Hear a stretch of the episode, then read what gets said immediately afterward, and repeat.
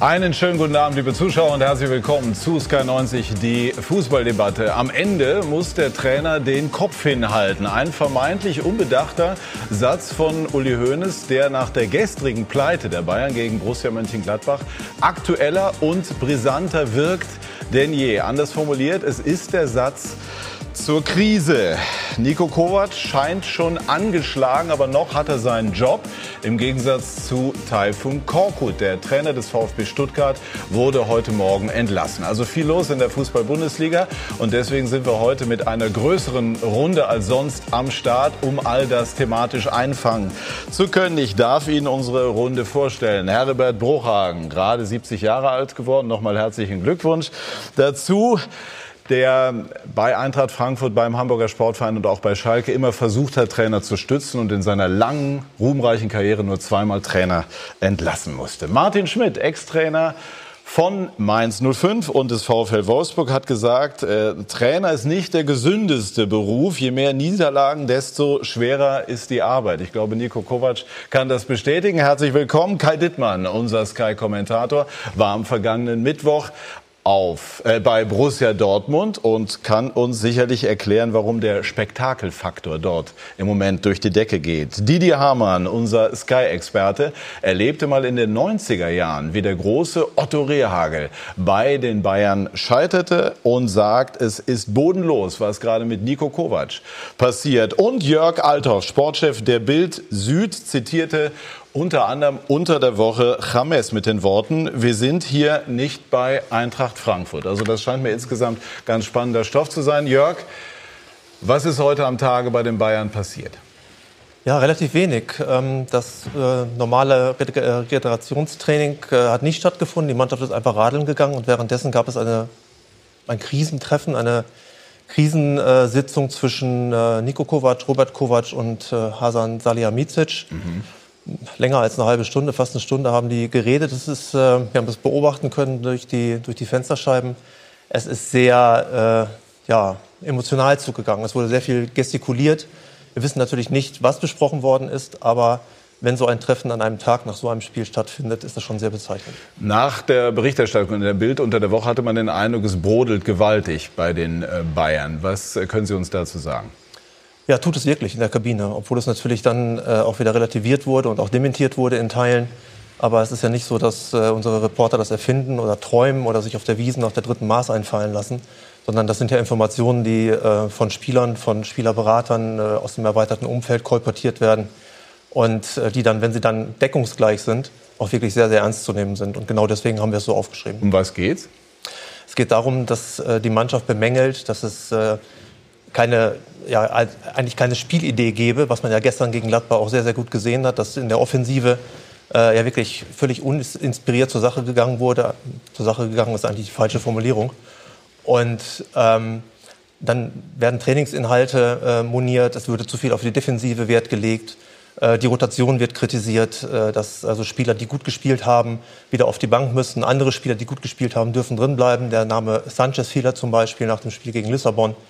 Äh, und ja, das sind im Wesentlichen die Punkte. Also vor allen Dingen aber auch äh, ein, ein fehlendes Offensivcoaching und ein fehlendes Coaching, äh, ein Eingreifen des Trainers wenn es eben schief läuft. Gut, bei Bayern nicht zu rotieren ist natürlich auch schwer, liegt in der Natur der Sache und des Kaders dort. Herr Schmidt, Sie sind jetzt im Moment in der angenehmen Situation, das von außen zu beobachten. Können Sie sich in die Lage von Nico Kovac hineinversetzen?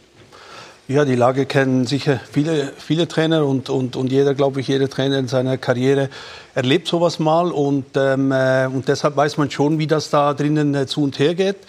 Ähm, ich weiß auch, dass das, was man liest, das, was man hört und das, was so rauskommt, äh, meist nicht immer alles Fakt ist. Ich weiß halt auch, dass dann vieles reingetragen wird oder Kaffeesatz gelesen wird.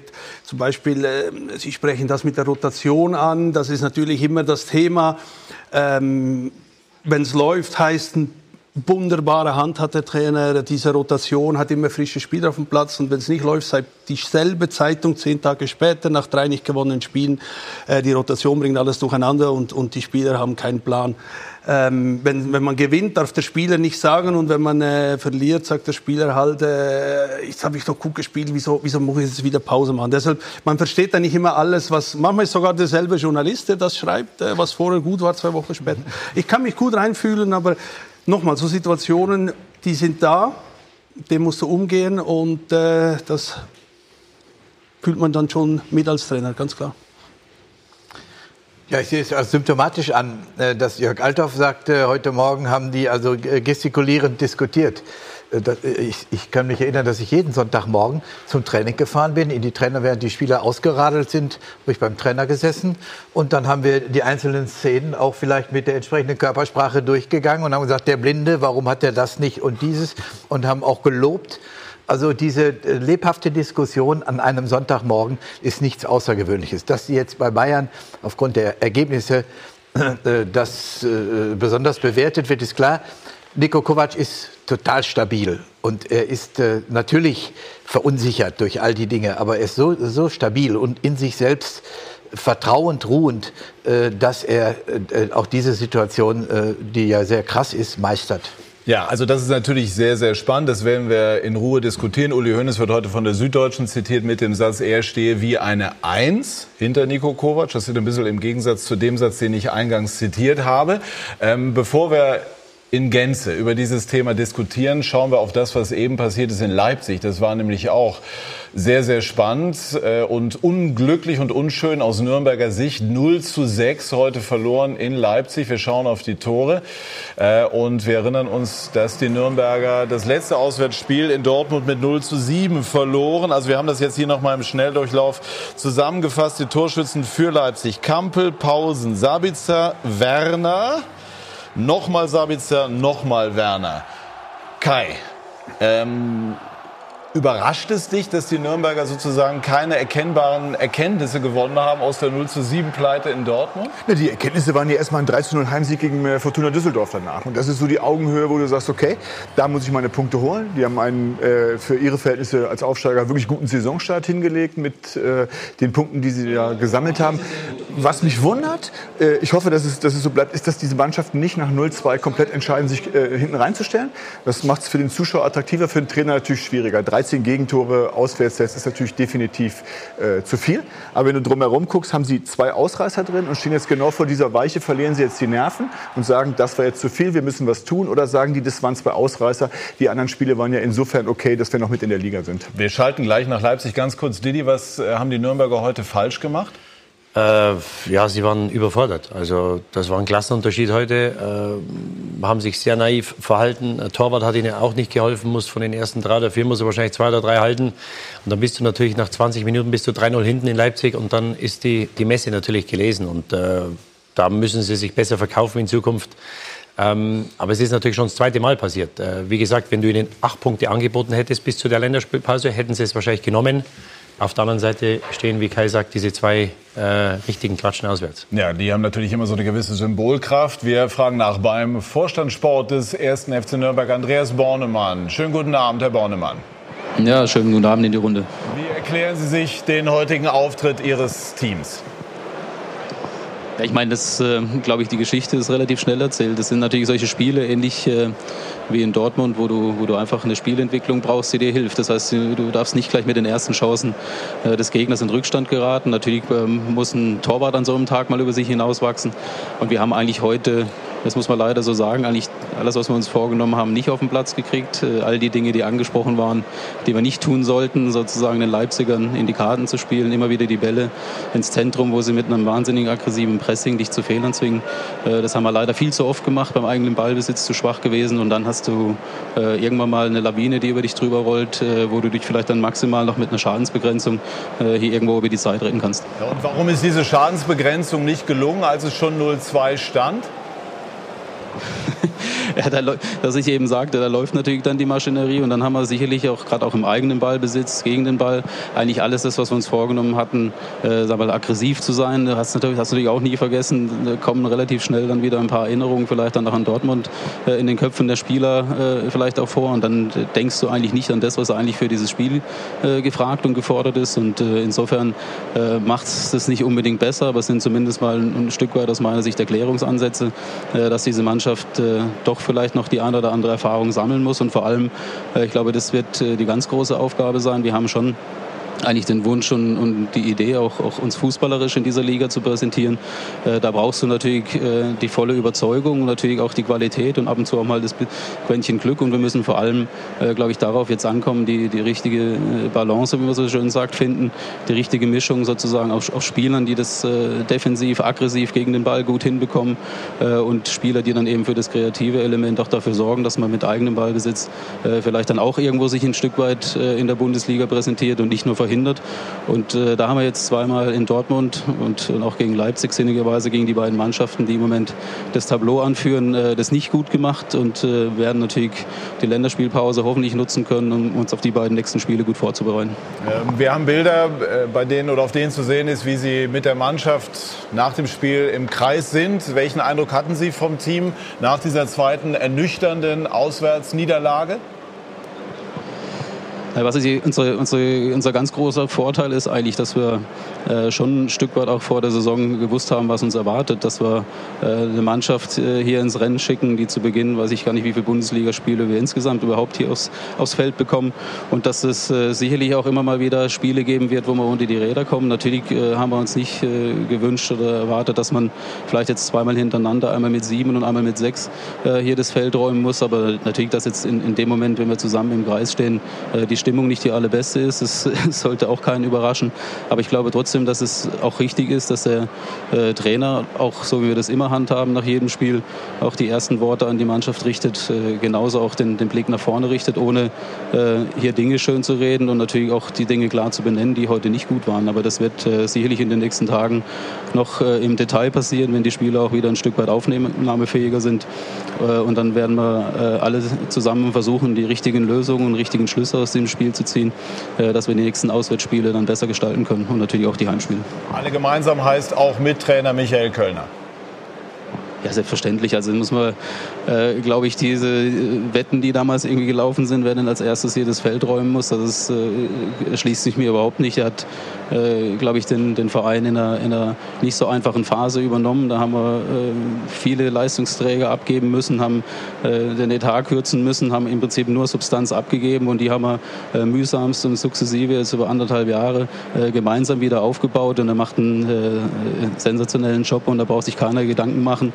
Äh, das wird auch bis zum Ende der Saison so bleiben. Dankeschön für die klaren Worte, Herr Bornemann. Grüße. Sehr gerne. Sehr gerne. Grüße Dank, zurück. Schönen Dank. Dankeschön. Und Michael Kölner hatte hier auch vor einigen Wochen auch einen sehr sympathischen, sehr kenntnisreichen äh, Auftritt. Also daran muss man ihn auch messen. Michael Reschke beim VfB Stuttgart hat gestern Abend auch äh, verbale Rückendeckung für den Trainer ausgesprochen. Es war am nächsten Tag anders, aber das ist jetzt äh, sein Statement und damit arbeiten wir jetzt sozusagen auch. Was macht, was macht aus Ihrer Sicht die Leipziger im Moment so stark? Ja, zum einen, jetzt wird sicher wieder, die Rotation ist jetzt wieder, ich, hab, ich, ich nehme da nochmal Fahrt auf. Jetzt ist natürlich alles richtig, ähm, ja. sieben Spieler äh, neu im, im, Donnerstag rein gewonnen, jetzt sieben frische rein, man hat am Anfang gesehen, schneller, spritziger und so weiter. Jetzt kann man natürlich ein Loblied über den Trainer ähm, äh, wenn man, wenn man gewinnt über die gute Rotation. Also ich glaube sicher, dass es ein Teil die frisch, dieser frisch ist, vor allem gerade am Ende, Ende so ähm, einer intensiven Phase. Und, und natürlich auch die Spieler, die, die Spielerqualität, die da auf dem Platz ist. Und wenn man, wenn man am Donnerstag sieht, äh, von, äh, von, von Forsberg über, über Paulsen, über Werner nicht mal auf dem Platz und, und dann nicht mal auf der, auf der Bank und, und heute vom Anfang an und die Frische und der Hunger, den die haben. Also der erfrischende Fußball, wie wir ihn letztes Jahr gesehen haben, ich glaube, die haben am Anfang so dieses Schwereinkommen ist durch und jetzt nehmen die richtig Fahrt auf. Die letzten Spiele haben wirklich auch Spaß gemacht zuzugucken. Und ja. deshalb, ich denke schon, am Anfang hat der eine oder andere zu lange telefoniert, aber das haben Sie jetzt Ja, nochmal, das, das, ich halte mich lieber an den Fakten und, und was ich sehe. Und da sehe ich einfach jetzt ganz ein anderes Tempo, eine andere Genauigkeit, eine andere Griffigkeit, eine andere Schärfe im Passspiel, was man äh, zu, zu Dortmund im Moment auch sagen kann. Und das ist eigentlich das, was wir auf dem Sommer, glaube ich, aus der Lehre, aus der WM mitgenommen haben. Dieses Tempo, das es braucht, dieses Tempo, da werden wir nachher vielleicht mit Bayern noch mal drauf kommen. Ähm, dieses, dieses Tempo, dieses Tempospiel in die Spitze mit wenig Kontakten und äh, ich glaube, die haben das mitgenommen in die neue Saison. Das spielt momentan wirklich das so aus. Wir hören den Stärke. doppelten Torschützen Marcel Sabitzer. Marcel Sabitzer, war das heute so ein Tag, an dem alles gelingt? Ja, gut. Die ersten drei, vier Torschüsse, glaube ich, die waren alle drin. Von dem her ist schon vieles aufgegangen, vieles richtig gewesen, was wir gemacht haben. Aber ja klar, wenn du mit 4-0 in die Pause gehst, dann ist es relativ einfach. Aber wir haben es dann nochmal angesprochen, wir wollen nachlegen, wollen zu Null spielen und das haben wir sehr gut runtergespielt. Ist auffällig gewesen, dass sie immer noch diese, ich nenne das jetzt mal fast Geilheit hatten, weitere Tore zu erzielen und den Gegner hier niemals ins Spiel kommen zu lassen. Wo kommt das her? Ja, wir hatten ja schon ein paar Mal die Situation, wo wir 2-3-0 in Führung waren und dann haben wir die Gegner wieder unnötig zurückgeholt ins Spiel und das wollten wir heute unbedingt vermeiden. Deshalb, wir haben es gut gemacht, wir waren vorne hungrig, hinten konsequent und dann gewinnst du halt auch in der Höhe und auch zu Null. Ja, schauen wir mal, was das äh, für die Tabelle bedeutet, denn äh, das liest sich schon komisch, wenn man sieht, wo die Bayern stehen. Also Borussia Dortmund, begeisternd unterwegs im Moment, Tabellenführer, nicht vergessen, letzte Saison war es nicht ganz unähnlich, ne? also wir ordnen das schon ein, Herr Schmidt. Ne? Leipzig Zweiter, die Bayern Sechster. Und gestern ein Auftritt, den man, also den ich in der Bundesliga von Bayern so lange nicht mehr gesehen habe, erinnerte vielleicht ein bisschen an das 0 zu 4 gegen Real Madrid vor einigen Jahren, aber mit Verlaub dann doch noch ein anderes Kaliber als Gegner. Didi, ich habe eben zitiert, es ist bodenlos. Finden Sie, was mit Kovac passiert? Was meinen Sie damit? Ja, ich bin sehr verwundert, äh, dass jetzt eine Diskussion aufbricht nach dem guten Start, den die Bayern hatten. Äh, dass dem Trainer jetzt eine Spielidee abgesprochen wurde. Er war äh, zwei Jahre, er war kroatischer Nationaltrainer, aber zwei Jahre in Sehen Frankfurt. Sie die denn, diese Spielidee? Ja, im Moment mag es nicht so aussehen, aber äh, du kannst ja dem Mann jetzt nicht die Spielidee abstellen. Und wenn diese Vorwürfe aus der Mannschaft kommen, äh, ich stelle mir das, oder wie soll ich mir das vorstellen, dass die Spieler am 1. Juli da sitzen in der Kabine und sagen, Herr Kovac, sagen Sie uns doch bitte mal, was wir mit Ball machen sollen, wenn wir den Ball haben. Das sind Weltmeister, Europameister, das sind Champions League-Sieger, das sind deutsche Meister. Ja? Und bei Pep Guardiola äh, hat es geheißen, äh, der gibt uns alles vor, das ist zu viel, der, der, der nimmt uns die Luft. Ja, aber irgendwas Atmen. muss der, der Trainer schon mit dem Spiel nach vorne zu tun haben, das sonst mag bräuchte sein. man die Leute nur, nicht. Nur die, nur, nur, es wär, er hat von Basics gesprochen nach dem Ajax-Spiel. Er hat von der Laufbereitschaft, von der Einsatzbereitschaft, von der Kampfbereitschaft gesprochen. Das sind die Basics, die er angesprochen hat. Im Moment haben die, äh, die Bayern viele Häuptlinge, keine Indianer. Sie wollen alle glänzen, sie wollen alle Mitball spielen, aber die Drecksarbeit will keiner machen. Und dann die andere Sache ist, dass die Bayern die letzten zehn Jahre gelebt haben von zwei der besten Außenspieler, die wir in den letzten 20 Jahren gesehen haben. Und wenn du diese Spieler hast, dann spielen die eins gegen eins und kommen fünf von zehn Mal vorbei, dann brennt's, bereiten Tore vor, machen Tore. Und nach einiger Zeit wirst du als gegnerische Mannschaft sehen, wir müssen die doppeln. Wenn du die doppelst, hast du immer einen Mann frei irgendwo anders. Und das war das, das, war das Spiel der Bayern. Das hat die, das Spiel der Bayern, Spielidee hin oder her, das war das Spiel der Bayern in den letzten zehn Jahren. Und warum macht denn Thomas Müller jetzt keine Tore? Weil er den Raum, die, den Robben und Ribéry ihm geschaffen haben in den letzten sechs, sieben, acht Jahren, den hat er nicht mehr. Und, und jetzt sich hinzustellen, äh, diese, diese Probleme oder diese Personalien nicht zu adressieren von Vereinsseite und jetzt sich hinzustellen und zu sagen, der Trainer hat keine Spielidee, also da würde ich mir von den Spielern das eine oder andere Mal etwas mehr Selbstkritik wünschen. Also ich würde die Spieler auch mehr mit in die Verantwortung nehmen. Ähm, es ist ja nicht so gewesen, dass wir äh, das alles vorher gewusst haben. Wir waren ja mindestens genauso überrascht über diese Rechercheergebnisse, weil wir das eigentlich nicht erwartet hatten. Es gab sieben Pflichtspiele, sieben Siege. Wir haben alle äh, gejubelt. Er war statistisch der beste Bayern-Trainer mit dem besten Start aller Zeiten und so weiter und so fort. Und plötzlich sollte das alles Asche sein. Ähm, wir haben natürlich dann diese Informationen gegengescheckt und sie wurden äh, bestätigt, auch aus anderen Quellen. Und blöd ist natürlich, wenn dann so ein Spiel wie gestern zustande kommt gegen äh, Borussia Mönchengladbach, wo die Mannschaft wirklich sehr, sehr statisch spielt und keine Spielidee hat und äh, kein Tempo aufnimmt. Im Prinzip hat Bayern gestern keine Chance gehabt und dann resultiert das in einer äh, 0 zu 3 Niederlage, die die höchste Niederlage des FC Bayern gegen Borussia Mönchengladbach in der Geschichte der Bundesliga ist. Ja. Wollen wir noch mal die Bilder auf uns wirken lassen und dann die Diskussion äh, fortsetzen. Vinko Bicanic mit der Analyse eines verblüffenden Formverfalls. Es hat was von Pflichttermin, von lästigem Pflichttermin. Die Bayern heute auf der Wiesen.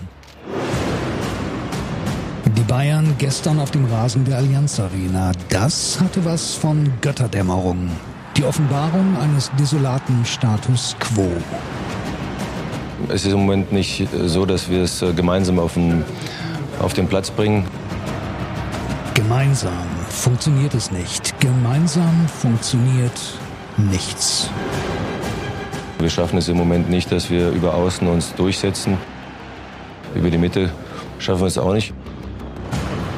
Ob er ratlos sei, wird der Trainer jetzt oft gefragt. Und gestern wieder. Nein, ich bin nicht ratlos, äh, denn ich weiß ja, warum es nicht geklappt hat. Ob Kovac weiß, warum seine Spieler derart passiv, leidenschaftslos, unentschlossen und langsam agieren?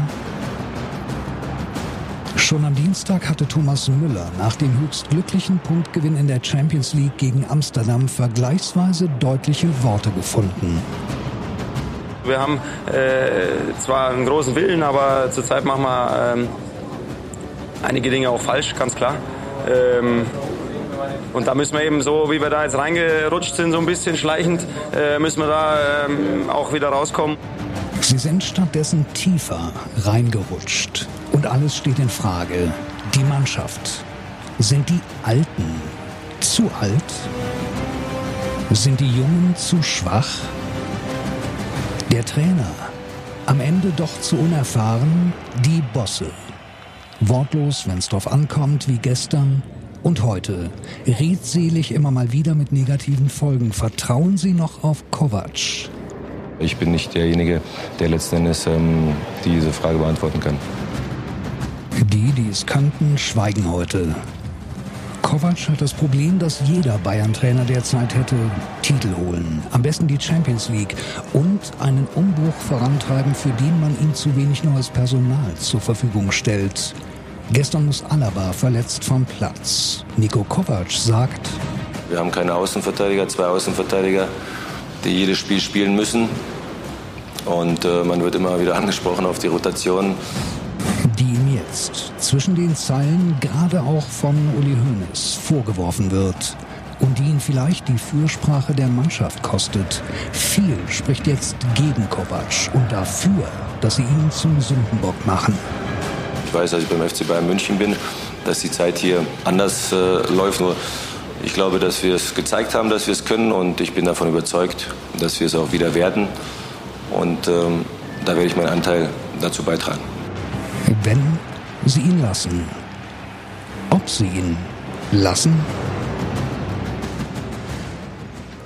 Also wenn ähm, wir jetzt mal das Zitat von Uli Hoeneß in der Süddeutschen nehmen, dann muss man davon ausgehen, dass sie ihn zunächst weiterlassen. Auf der anderen Seite, Heribert, hat Hoeneß eben gesagt, ich glaube, es hat er so eher so flapsig so dahingesagt, ein Trainer muss dann am Ende den Kopf hinhalten. Es ging um das Thema Rotation. Hoeneß meinte, da sei dann der Wurm drin. Was bedeutet das für das Standing eines Trainers, wenn ein Mann wie Uli Hoeneß mit all seiner Wucht so etwas äußert? Erst einmal äh, ist es gut zu hören, dass Uli Hoeneß äh, äh, zurückgerudert hat bzw. klargestellt hat, dass er zu Kovac steht. Und der FC Bayern hat einen riesigen Vorteil. Er hat an der Spitze mit Rummenigge und Hoeneß zwei, die das operative Geschäft führen, auch wenn der Uli nur Aufsichtsratsvorsitzender ist. Aber es entsteht kein Druck aus den Gremien. Es gibt keine Gremien beim FC Bayern, es gibt nur die beiden und Hassan Salihamidzic. In anderen Vereinen wird dann virulent doch daran gearbeitet, dass die Trainerposition schwächer wird. Virulent offensichtlich.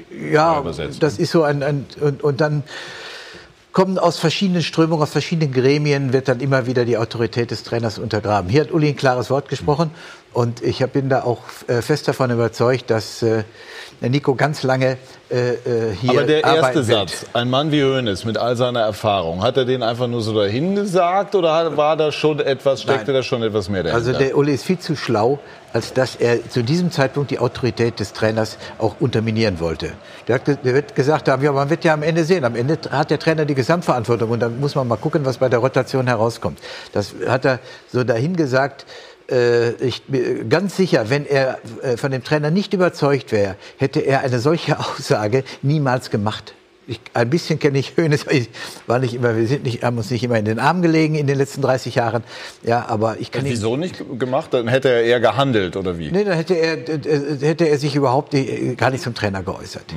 Also da bin ich überzeugt. Da, da bin ich verwundert gerade, weil vielleicht müssen wir Sportjournalisten das lernen und auch die Fußballfans, dass wenn sich tatsächlich ähm, Vereinsfunktionäre nicht zu ihrem Trainer äußern, der von der Öffentlichkeit in eine Krise geredet, geschrieben und gesendet wird, dass das im Grunde genommen der größte Vertrauensbeweis ist. Das, ist. das war mir jetzt erstmal neu. Es kann ja sein, dass das stimmt, Herr. Nein, der Uli ist Das- ja als Aufsichtsratsvorsitzender gar nicht genötigt. Der Manager äh, Hassan, der, der muss Rede und Antwort stehen. Der Trainer auch. Das steht, ist, ist abgemacht mit Sky und mit allem. Ein Aufsichtsratsvorsitzender muss sich überhaupt nicht äußern. Wissen aber auch, dass es hilft, wenn die sich äußern, weil sie einfach so viele öffentliche Wucht haben. Und das ist ja das, wo ich ein bisschen drauf rumkaue momentan. Ja, dass ich mir sage, erstens, äh, Didi hat das ja auch schon angedeutet, hatte Kovac überhaupt eine Chance, eine Spielidee zu haben und wenn ja, sie überhaupt umzusetzen? Und das Zweite ist, wenn du in so einer Situation stehst, wie im Moment gerade auch, weißt du, dass der normale Reflex ist, ich stärke den erstmal. So, und dann sind drumherum schon mal 50 Prozent der Leute ruhig. So sagen sie, wir lassen die abends verlieren, es ist 20.30 Uhr ähm, 30, und dann in einem Zitat, in einer äh, ähm, Online-Ausgabe wird dann irgendwas relativiert. Da ist relativ viel Zeit dazwischen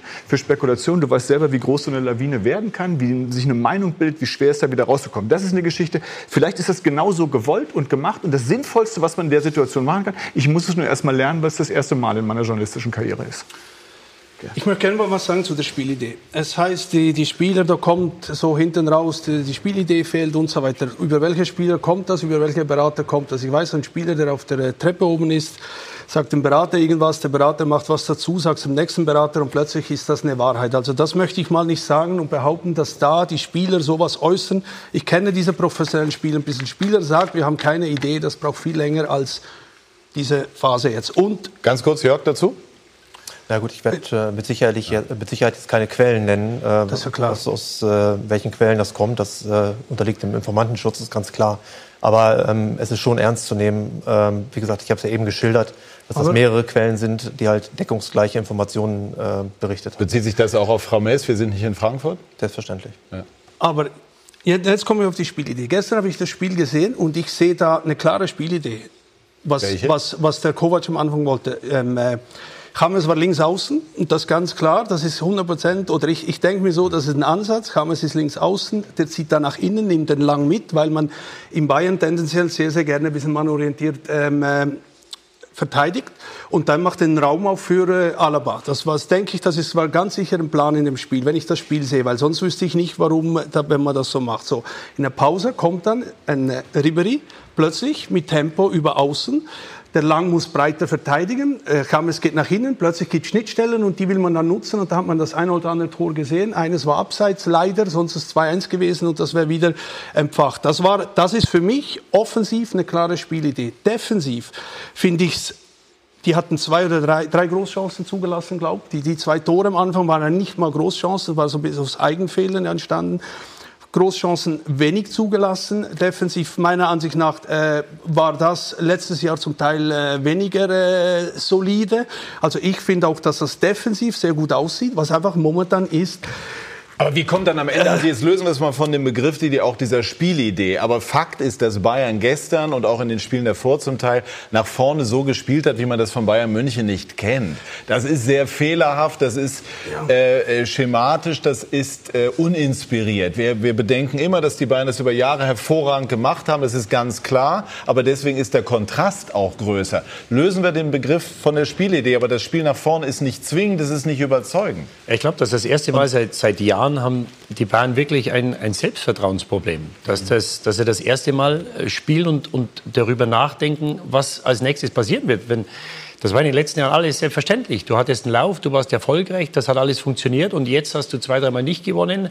Es ist vielleicht etwas Unruhe mit Trainer, der eine oder andere ist nicht happy, dass er mal nicht, nicht spielt oder mal auf der Tribüne sitzt, sondern fängst du an zu überlegen. Und dann, wenn du schon zum Überlegen anfängst, dann ist normal schon der, die, die, die, die äh, Situation vorbei, den Ball abzuspielen oder den Abschluss zu machen. Und dann brauchst du, brauchst du nach vorne, brauchst du eben diese Unterschiedsspieler. Und da ist kein Vorwurf von Robben und Ribéry. Ribéry hat das ordentlich gemacht gestern in der zweiten Halbzeit. Sie können an bestimmten Tagen noch den Unterschied machen, aber nicht mehr in der Konstanz, in der es der Fall war. Dann hat Nabri hat den Unterschied. Die gefährlichsten Situationen waren Nabri, weil ein Spieler ist, der eins gegen eins geht. Der hat das Tempo, der hat die Schnelligkeit.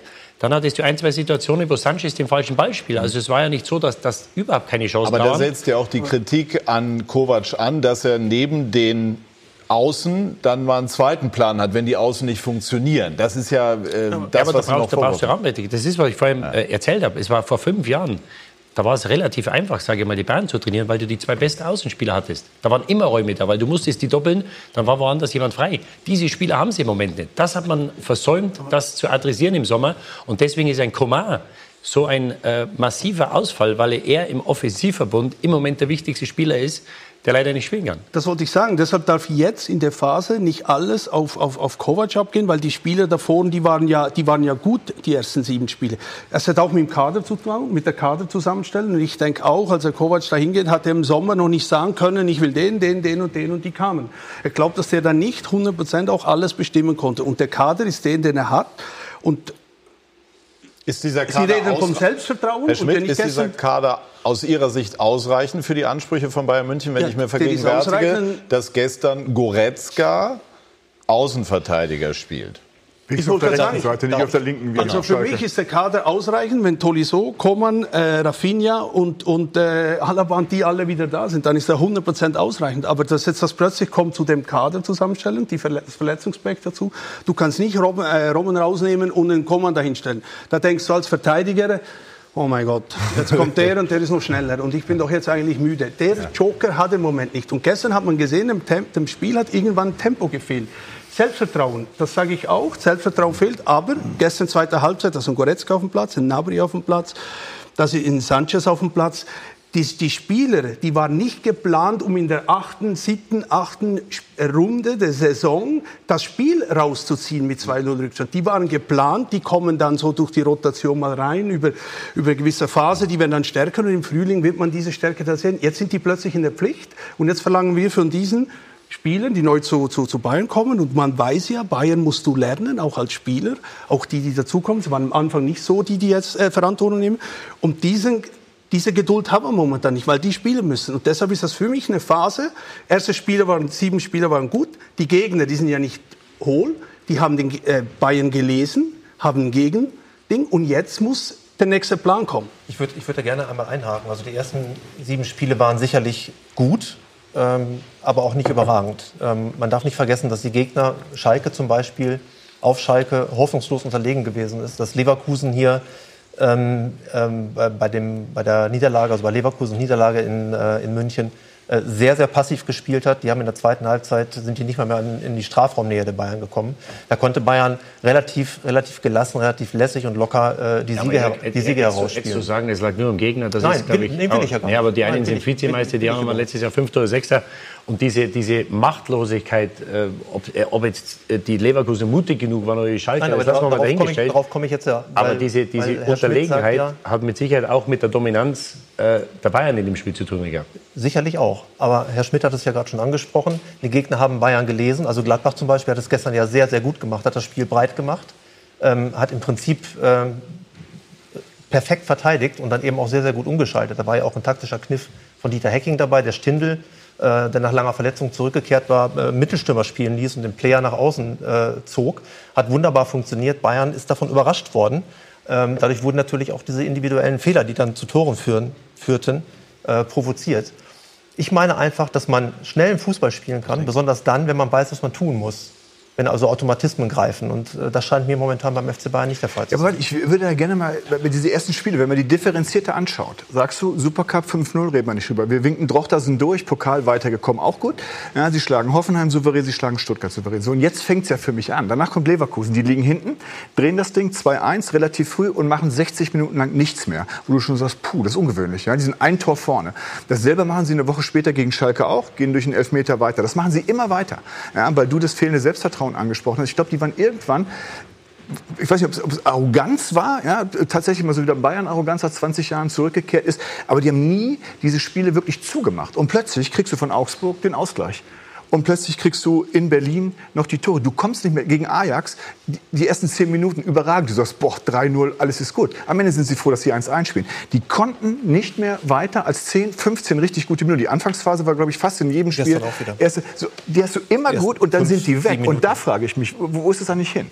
Ja, muss man da mal ein paar, ein paar Spieler fragen? Muss man den Trainer fragen? Muss man dich fragen oder dich? Also das ist so das, was mir aufgefallen ist nach den ersten vier Pflichtspielen. Ja, ich glaube, dass äh, Didi eben schon etwas gesagt hat, was man bei den Bayern gar nicht vermutet, dass auch die Bayern äh, in gewisser Weise äh, an Selbstvertrauen eingebüßt haben. Das merkt man auch im, in, in der Schnelligkeit des Spiels, in der Handlungsschnelligkeit, äh, in dem nach, äh, im, im, im Umkehrspiel und so weiter. Und ich glaube, äh, dass gerade die letzten Spiele gezeigt haben, dass die doch kritisierte Rotation zwingend notwendig ist beim FC Bayern.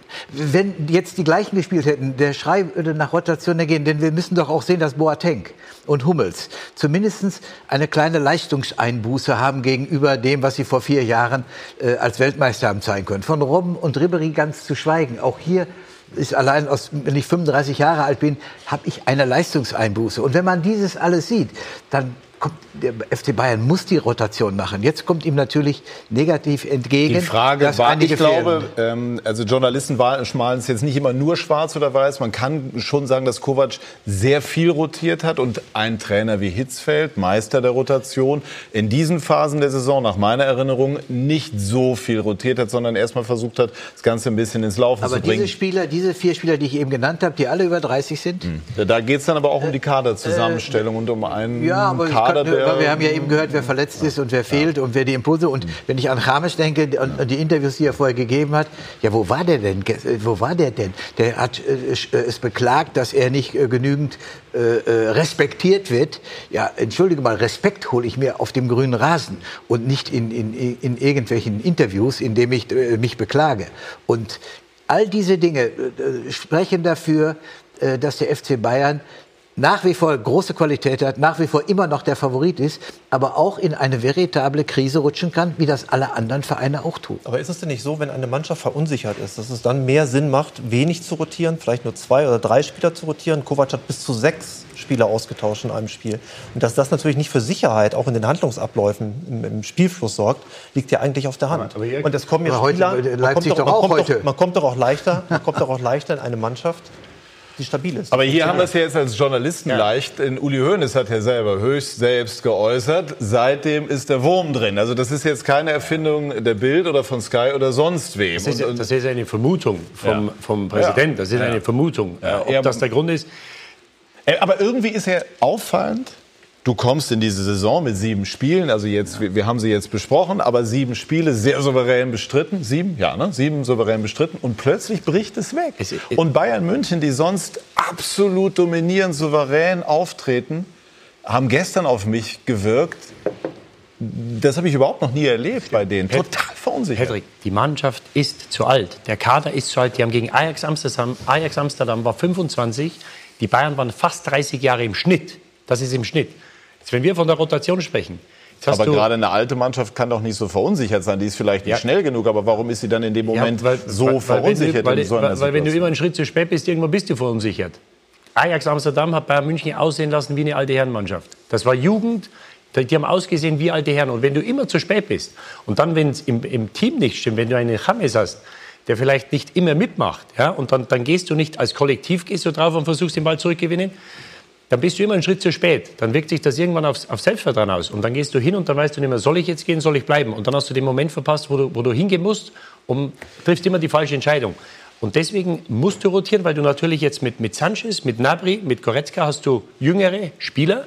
Du musst natürlich schauen, dass du rotierst, aber dass du natürlich Junge reinbringst, nicht zu viele Junge. Auf der anderen Seite musst du schauen, dass du nicht zu viele, weil die Bayern haben im Moment entweder ziemlich oder sehr junge Spieler und sehr viele alte Spieler. Und da muss ich sagen, von der, vom, vom Altersschnitt, wie der Kader zusammengestellt ist, hat man in den letzten zwei, drei Jahren viele Sachen versäumt. Und jetzt den Trainer verantwortlich zu machen für eine alternde oder überalterte Mannschaft, da die, die, äh, die Rechnung zu tragen, äh, halte ich für falsch. Und deswegen hoffe ich auch, dass man an ihm festhält und ihm die Möglichkeit gibt, in den nächsten Wochen das zu ändern. Weil mit dem Kader ist es im Moment, glaube ich, für jeden Trainer, ob es Kovac ist, ob er anders heißt, ist es schwer. Aber wenn ein Trainer, also ein Trainer, äh, ja, ne, kann man so sehen. Ich habe ihn gestern interviewt. Er hat auf mich schon angeschlagen gewirkt. Er hat sich sehr ehrlich geäußert. Das, das erkenne ich hundertprozentig an. Und trotzdem habe ich mich in dem Moment gefragt, wann war ein Bayern-Trainer zuletzt so früh, schon an diesem Punkt? Und, und wie ist es dann möglich, auch wieder mit genügend Autorität aufzutreten und die Dinge zu drehen? Es kann ja sein, aber ich habe mir zumindest die Frage gestellt. Also ich kann mich an eine vergleichbare Situation erinnern. Das war die Saison 2009, 2010, glaube ich, Louis van Gaal. Ja. Damals stand Bayern sogar noch schlechter da. Die hatten damals. Der hat aber nie verunsichert gewirkt, jedenfalls der hat sicherlich nicht verunsichert gewirkt, aber die Mannschaft stand äh, sogar noch schlechter Ja. da mit acht Achter Punkten nur damals, in der, ich, ja. ähm, in der Bundesliga. Und da kam ja diese Kritik auch schon sehr, sehr früh auf. Van Gaal war ja auch Hm. gerade neu im Amt. Und äh, die Kritik war relativ ähnlich. Ähm, es funktioniert nicht, die Spielidee funktioniert nicht und so weiter und so fort. Und er hat sich dann ja im Prinzip äh, sehr, sehr knapp äh, ins Achtelfinale der Champions League gerettet mit zwei notwendigen Siegen. Wenn er die nicht gewonnen hätte, wäre er wahrscheinlich schon vor der Winterpause geflogen. Äh, hat dann noch äh, anderthalb Jahre weitermachen dürfen. Ähm, aber das ist eine, eine vergleichbare Situation. Das äh, ist schon sehr bemerkenswert. Ich, ich hätte erwartet gestern, nach dem Spiel gestern hätte ich erwartet, dass ein Verantwortlicher hingeht und sagt, wir akzeptieren das nicht. Das, was wir heute geboten bekommen haben und auch die letzten sieben oder zehn Tage, das akzeptieren wir nicht. Das wäre 100, das wär 100 Mal mehr wert gewesen, wie von Uli Hoeneß heute zu sagen, äh, wir stehen wie eine Eins hinter ihm ob sie wie eine Eins hinter ihm stehen oder er möglicherweise. Vielleicht waren Sie gestern nicht an dem Punkt so überzeugt zu ja, sein. Nein, nein, aber, aber, aber, ich, muss, ich, muss, doch irgendwann die Spieler in die Verantwortung Aber Didi, das ist doch der Trend in der Bundesliga. Und, und, und alle Trainer schützen ihre Spieler bis zum geht nicht mehr. Und äh, am Ende müssen sie selbst die Konsequenz tragen. Und ich vermisse es sehr, dass man sich ein Trainer mal hinstellt und sagt, meine Spieler haben heute nicht die Leistung gemacht. Der war schlecht, der war schlecht und der war schlecht. Das macht kein Bundesliga-Trainer. Das macht keiner. Sondern sie stellen sich immer wieder schützend vor die Mannschaft, immer wieder schützend vor die Mannschaft und werden am Ende entlassen dafür. Und da müsste auch eine Veränderung mal herbeigeführt werden, wohl wissend, was es bedeutet, in der Trainingswoche darauf einen Spieler mal in öffentlich äh, kritisiert zu haben. Aber das, das wäre jetzt die perfekte Möglichkeit Aber gewesen, genau das. für der Oberen das zu sagen. Genau das. Weil Kovac ist Würde ich gerne Martin Schmidt hören aus seiner Erfahrung als Trainer. Also in den Phasen willst du ja als Trainer Haltung beweisen. Du musst Haltung beweisen, du musst die starke Hand beweisen und dass er käme sehr, sehr, sehr schlecht bei den Journalisten an, wenn ich nach dem Spiel komme und noch irgendjemand äh, die Schuld abschiebt. Das ist beispielsweise den Torhüter, den könnte er erhalten. Oder äh, man macht ja dann noch einen Foul. Oder die, heute haben wir nicht gut verteidigt. Dann hast du das Team verloren. So, man muss vorne raus, schützt man das Team und, und das muss man bis am Ende. Man hat dann aber am anderen Tag den Hebel, wie rede ich jetzt mit der Mannschaft? Und da hat man dann den Hebel zu sagen, ey, glaub nicht das, was ich nachher den, äh, den Journalisten da erzähle. Hier reden wir Tacheles. Hier in den vier Räumen und dann mit einer Analyse gemacht und halt auch eine Einzelanalyse, aber wo man einem mal sagen kann, das geht so nicht und so weiter. Das wissen wir aber alle nicht und ich bin überzeugt, dass das hintenrum passiert. Vorne raus aber als Trainer Haltung, und ja, keine Ausflüchte suchen ihn. Ja, ähm, wenn man so verteidigt, dann kann ich auch nichts Glaubt mehr einem aber am Ende doch auch nicht mehr jeder. Also als Journalist, wenn man ein paar Jahre dabei ja, ist, weiß man schon irgendwo zu deuten, wie ein Trainer in einer Krise sich äußert. Ich, das stimmt. Und Sie haben vorher angedeutet, der Kovac nach dem Spiel, wie er ähm, im Interview da war. Und, und Sie haben, wie haben Sie es genannt, wie er da war? Äh, ja, er wirkte... Ich, er wirkte niedergeschlagen. Sehr enttäuscht, so, was, hab, was, ja auch verständlich ja, ist. Ich ne? habe während dem Spiel ja. auf ihn geachtet, immer wenn er gezeigt wurde. Und ich habe gesehen, in dem Moment, wo sich der äh, Alaba verletzt. So, da denkst du, wir haben zwei Wechsel gemacht und dann hast du eine Idee, was machen wir dann, die dritte Wechsel. Und plötzlich bleibt dir der Spieler, den du nicht rotieren kannst, prompt, so eine klassische Zerrung, Überbelastung, das geht in die Richtung.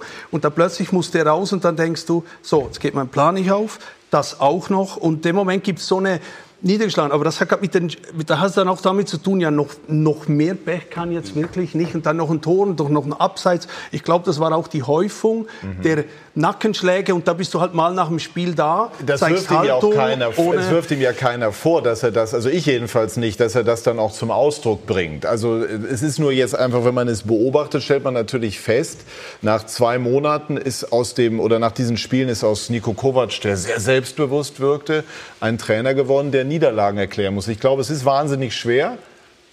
Es ist ja so, wenn, wenn, wir jetzt mal schauen, woher ja. diese Verpflichtung Nico Kovac ja. gekommen ist. Wenn man einen solchen Trainer verpflichtet, der sicherlich eine Erfahrung hat von 19 Länderspielen mit Kroatien, einer WM-Teilnahme 2014, zwei großartig erfolgreichen Jahren äh, bei Eintracht Frankfurt. Pokalsieg gegen Bayern, übrigens mit Umschaltspiel Fußball, ja. der bei Bayern nicht gespielt wird, das nur am Rande. Wenn du einen solchen Trainer verpflichtest, einen 46-jährigen Trainer und eine solche Superstar-Truppe hast, die einen Umbruch vor sich hat, irgendwann in den nächsten ein, zwei Jahren, der ja schon eingeleitet worden ist, aber der weitergehen muss. Dann macht das ja nur Sinn, wenn man diesem Trainer auch Zeit gibt.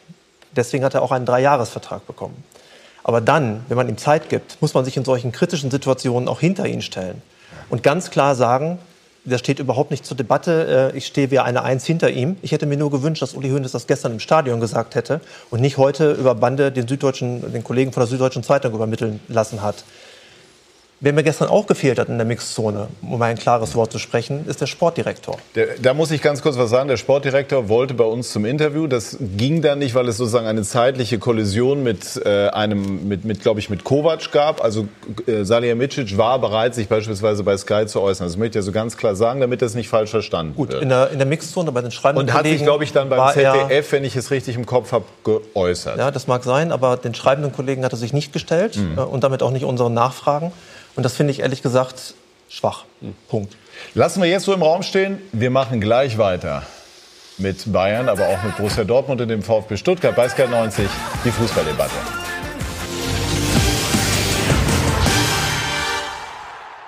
Wir sind zurück bei SK90, die Fußballdebatte. Spontan erinnere ich mich im Übrigen zum Thema Spielidee äh, mal an Franz Beckenbauer, der die Frage dahingehend beantwortet, beim FC Bayern muss gewonnen werden. Das ist die Idee. Also man kann es auch äh, relativ einfach ähm, äh, ausdrücken. Herr Rebert, was erwarten Sie von Spielern in der jetzigen Situation? Also wenn ich höre, dass Spieler, wenn es denn dann stimmt, was Jörg Althoff sagt, äh, die beklagen die fehlende Spielidee, ja, da werde ich verrückt. Da werde ich verrückt. Das sind hochbezahlte Spieler, Weltklasse-Spieler. Äh, Und dann zu sagen, und es fehlt die Spielidee. Ich weiß ja nicht, ob Sie es gesagt haben. Die Spieler müssten jetzt in einer solchen Krisenphase sich solidarisieren mit dem Trainer und sagen, wir bieten auf dem Platz Schlechtleistungen. Und da rede ich nicht über Spielidee, sondern wie, was kann ich dafür tun, um meine individuelle Leistung zu verbessern? Um mit Geschlossenheit im Team vorzugehen. Das kann nur der Gesprächsinhalt sein. Aber sich auszuweinen und über eine fehlende Spielidee zu klagen, ja, da werde ich verrückt. Also das ist, äh, ich kann es mir auch nicht vorstellen. Ich glaube, dass die Bayern, äh, dass die Mannschaft jetzt intern sagen wird, so, so geht es nicht weiter. Wir spielen schlecht, wir spielen nicht gut. Wir müssen etwas äh, äh, ändern. Erinnert es nicht ein bisschen an die deutsche Nationalmannschaft im Sommer, die jetzige Phase? Das ist, das ist aber eine Folgereaktion.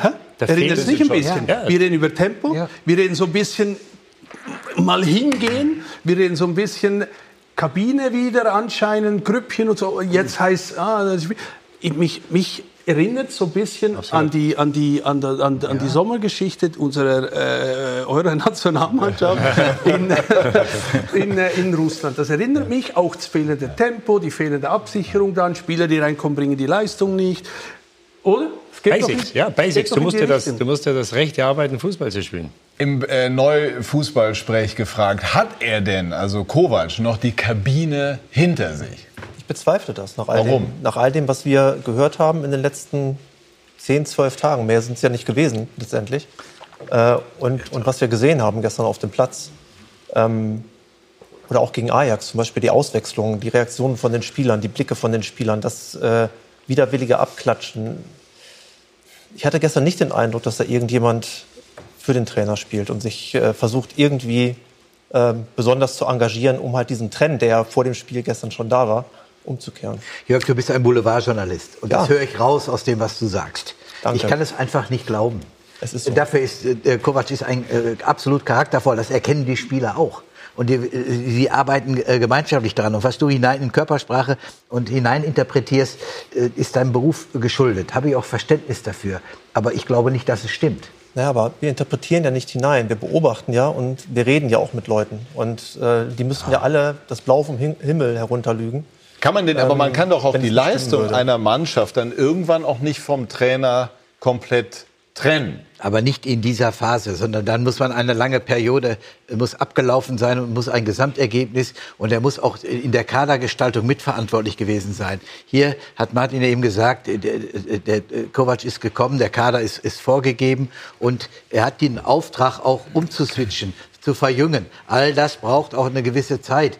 Und da, da also da Es kann aber ja auch sein, Kai, dass die Aufgabe einfach auch, oder dass er sich noch an diese Aufgabe gewöhnen muss. Also Eintracht Frankfurt ist ein hochrespektabler Verein.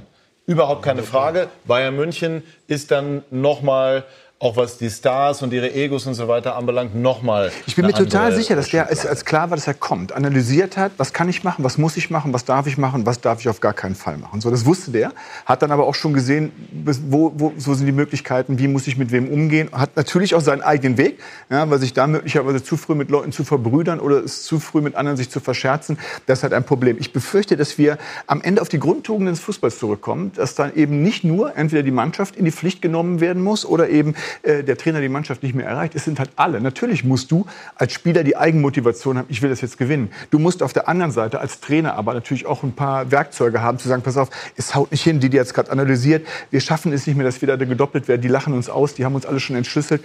Hätte ich dann gerne Input vom Trainer. Genauso wie du am Ende sagen musst, pass auf, wenn der Verein so ruhig ist wie bisher, ja, und sagt, na, wir gucken mal, äh, wohin äh, der, der, Wind weht am, am, nächsten Tag und dann können wir uns ja immer noch entscheiden. Ist die Gemengelage eben ganz schlecht im Moment? Es ist, alle Türen sind absolut auf und da, wo es jetzt am stärksten reinpustet, wird am Ende ähm, ähm, alles ähm, nach draußen gehen. Und das ist halt einfach auch mal ganz schwierig, da rauszukommen, weil das, das ja nur Baustellen im Patrick, Moment. Patrick, das ist nichts anderes wie vor 20 Jahren. Das war zu meiner Zeit nichts anderes. Da hat es einige gegeben. Denen hat der Trainer aus welchen Gründen auch immer nicht gepasst. Dann sind sie ins Büro gelaufen von den Oberen und haben gesagt, der Trainer kann nichts, das machen wir nicht. Sein Deutsch ist zu schlecht oder seine, äh, wir machen keine Taktik. Und dann haben die Spieler Gehör gefunden. Und ich vermute, dass sowas Ähnliches dieses Jahr passiert ist, aus welchen Gründen auch immer, wegen Rotation, aus Gründen, dass Hummels am ersten Spieltag, äh, dass Boateng Hummels vorgezogen wurde, was auch immer, oder wer auch immer das äh, sein mag, dass Leute aus der Mannschaft mit den Oberen, mit der Führung gesprochen haben und Gehör gefunden haben. Und damit untergräbst du den Trainer, weil so einen Bruch innerhalb von wenigen Tagen oder Wochen, das gibt es nicht. Glauben Sie das oder haben Sie konkrete Äh, Anhaltspunkte? ich, ich weiß es nicht, aber das war bei Ancelotti dasselbe, das war bei, äh, vor 20 Jahren bei Rehagel dasselbe, das war bei Trapattoni dasselbe und das ist heute dasselbe. Und solange die Vereinsführung, die Oberen, den Spielern Gehör geben und wenn sie Probleme haben, sie nicht zum Trainer zu schicken, wirst du eine Situation kreieren, die den FC Bayern irgendwann untrainierbar macht. Weil so einen Einbruch wie bei den Bayern in den letzten zwei, drei Wochen habe ich in 20 Jahren nicht gesehen. Und jetzt wird ein, ein Trainer, ich möchte sagen demontiert, aber an die Wand gestellt und, und bloßgestellt für etwas, was er meiner Meinung nach, wo er gar nichts dafür kann. Untrainierbar. Ja, äh, Ancelotti, wie lange war er da? 14 Monate? Dann Jupp, das war eine Sondersituation, der war acht Monate da. Und jetzt hast du einen Trainer, der nach drei Monaten in Frage gestellt wird. Das kann es ja nicht sein. Und ich, ich habe die Befürchtung, dass charakterlich diese Mannschaft so nicht zusammenpasst. Ich will da, ohne Namen zu nennen, ich, ich habe da keinen im, im Kopf oder im Sinn, dass einige ihr eigenes Wohl dem des Gesamtwohls vorziehen.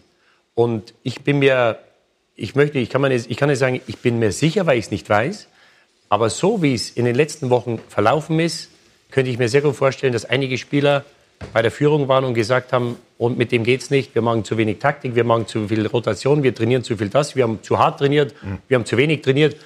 Die Spieler finden ja immer Ausreden. Und alles, was ich jetzt höre von der Spielidee, das sind Alibis. Und wenn solche, äh, solche Geschichten an die Presse getragen werden, dann ist es oft der Anfang vom Ende. Und deswegen sind das sehr, sehr ungute Zeichen. Aber wie gesagt, mir ist das alles zu einfach. Und dann hat die Presse ihren Job gemacht. Wir hören einmal rein in das Interview mit Manuel Neuer von gestern. Nach dem Rückstand wirkte diese Mannschaft, die gespickt ist mit Weltstars, so verunsichert. Wie kann das sein? Ja, du hast ja direkt wieder eine mitbekommen, äh, nachdem wir uns aufraffen wollten. Also es war ja nicht so, oder man, man merkt bei allen Spielern, dass jeder will und jeder motiviert ist, äh, die richtige Einstellung mitbringt. Ähm, aber wenn du dann wieder dieses zweite Tor einfach kassierst, äh, dann ist das ein Schlag ins Gesicht und äh, wir sind alles Menschen und das nimmt einen natürlich mit und äh, dann spielt es sich nicht leichter. Wie war der Plan, als man in der Halbzeit war? Hat man dann sich nochmal motiviert und versucht rauszugehen und, und, und dann doch ein anderes Gesicht zu zeigen? Ja, auf jeden Fall. Äh, wir haben äh, uns gesagt, dass wir so rauskommen, wie wir auch in der ersten Halbzeit begonnen haben. Und äh, das war nicht schlecht. Ähm, klar. Aber es war nicht Bayern. Wenn wir das 1-0 machen, dann wäre es Bayern gewesen am Anfang. War aber nicht so. Ja, klar. Okay, äh, wir, haben, wir haben uns das äh, dadurch auch nicht verdient, weil wir dann diese Chancen dann auch nicht herausgespielt haben. daran liegt. Äh, das äh, haben wir in vergangenen Spielen äh, schon getan. Da haben wir die Dinger nicht gemacht. Heute kamen wir nicht dazu, glaube ich, die hundertprozentigen Chancen herauszuspielen oder die, die großen Möglichkeiten herauszuspielen. Muss ja nicht immer eine hundertprozentige sein. Aber äh, das ist natürlich nicht Bayern und ist auch zu wenig. Glaubt die Mannschaft an das, was Kovac ihr sagt? Ja. Definitiv. Ja, klar. Dankeschön. Welchen Eindruck haben Sie? Ich fand das äh, Interview gestern stark, vor allem äh, die, die Nachfrage von Ihnen, wo Sie nochmal und, und, und, und er hat Haltung behalten, hat äh, ganz gut ähm, weiter kommuniziert, hat, glaube ich, auch viel erzählt, wie, wie es in Ihnen losgeht. Man ist überrascht, wenn er sagt, dann kriegst du wieder ein Tor und äh, dann ist mal so der Kopf Das unter. kennt man von Bayern halt Das kennt man von ne? Bayern nicht. Dann weiß man, dann gewinnt man halt nur noch 4-1 so, äh, heute. ist so die normale Denke. Und deshalb weiß nicht, ob das auch schon ähm, nicht ein bisschen eine Fehlersuche ist. Und vielleicht könnte es das sein. Man, man sieht wirklich in der Kommunikation von ihm äh, Ruhe noch und Haltung, aber man sieht, dass, dass jeder denkt, dass jeder überlegt, dass sieht, dass es ein großer Prozess auslöst, diese, diese Serie gerade. Ich würde gerne auch noch mal aufnehmen, was Didi auch eben gesagt hat. Kai, muss äh, Nico Kovac in gewisser Form die Zeche für das zahlen, was äh, im Punkto Kaderzusammenstellung zumindest fragwürdig ist? Also wir sind uns alle einig, Robben und Ribéry sind für die Bayern, äh, ich sage jetzt mal, Jahrhundertereignisse gewesen, fantastische Spieler. Ähm, aber auch an ihnen geht die Zeit nicht vorbei. Nein. Ähm, und es ist für jeden Trainer, das kann man, glaube ich, eindeutig feststellen, eine wahnsinnig schwere Aufgabe, einen Umbruch hinzubekommen und gleichzeitig die Ergebnisse abzuliefern, die bei Bayern München eingefordert werden. Ja, wenn du auch mal schon siehst, wie die Vereinsführung diese, diese Nicht-Transfers ja, nicht nur verteidigt hat, sondern ja auch noch als im Grunde genommen das Nonplusultra hingestellt hat. Vorher wurde alle gesagt, okay, wir wissen schon, ja, dass, sie, dass sie wussten, sie müssen sich verstärken, aber man ist sich noch nicht so ganz im Klaren darüber, gebe ich jetzt eine dreistellige Millionensumme aus oder nicht, wo ich immer denke, boah, also entweder du machst echt bei den ganz Großen mit, damit du in Grönland noch ein Trikot verkaufst von dem, weil der 350 Millionen gekostet hat. Wenn einer 100 Millionen kostet und der mich weiterbringt, dann kaufe ich den. Ja, die können sich den leisten, so dass die Geschichte. Und das war das, was wir Spiele, die ich muss es noch mal strapazieren gerade. ich glaube schon, dass Kovac was überlegt hat. Ja, der hatte an, an 3-5-2 in, in Frankfurt gespielt, dass du die Bayern auch mal beschäftigst und dann guckt er sich den Kader an und sagt, kann ich gar nicht. Habe ich gar nicht die Leute. Auch, auch, und von der Masse her habe ich gar nicht die Leute. Und da tut er mir in der Tat äh, auf, auf ähm, gehaltsmäßig gutem Niveau tut er mir leid, weil du hast einfach kaum eine Chance. Du musst einfach dieses Jahr jetzt rüber moderieren, ja, um dann vielleicht in diesem Jahr den Verein zu überzeugen. Pass mal auf, ich hätte folgende gute Idee: So Geschwindigkeit auf den Flügeln wäre wär super, ja, einen, einen quirligen Mittelstürmer im Vergleich zu einem, einem physisch gut oder, oder andersrum. Aber irgendwelche Dinge, wo du sagst, okay, da sind die auf dem Weg. Ich erkenne, wo die hinwollen. Ja, das kostet möglicherweise 115 Millionen Euro ein, ein, ein einzelner Spieler, weil der halt eben so gut ist. Aber du siehst, was die wollen. Aber zu sagen, Mensch, wir gucken mal und, und eigentlich kann Robben kann auch noch ein Jahr, wenn ich ganz ehrlich bin. Ich glaube, das schafft er. Ja, und dann, du kommst ja nicht von der Stelle. Und da, das ist das Problem, was Nico Kovac hat. Er muss genau in dieser Zeit, wo, wo es nicht alles nicht so richtig klar ist, wo sich niemand so richtig positioniert, muss er gucken, dass er vorangeht und kriegt es dann möglicherweise eben auch noch, weil die Mannschaft sagt, äh, der kann es nicht.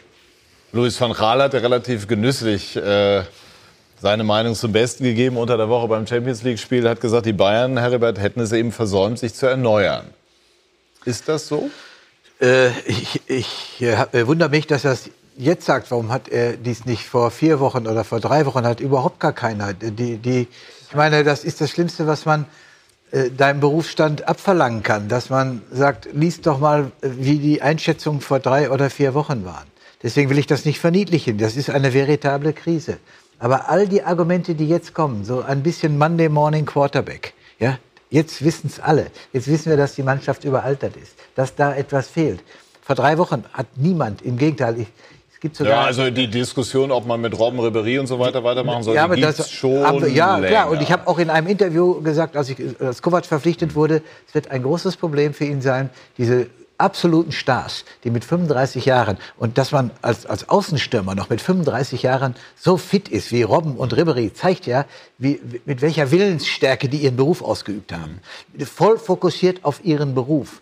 Und denen dann klarzumachen, du gehörst mal auf die Bank oder ich baue dich systematisch ab, das geht gar nicht. Wenn die nämlich nicht egoistisch wären, wenn sie nämlich nicht so willensstark wären, hätten, wären sie gar nicht diese Topspieler. Und denen dann zu sagen, so mein Freund, dass er sich einsichtig zeigt und sagt, ja, ich verstehe es ja, dann sitze ich halt auf der Bank, das geht nicht. Und das hatte ich auch zum Nico selbst gesagt, äh, im, im, im persönlichen Gesprächen.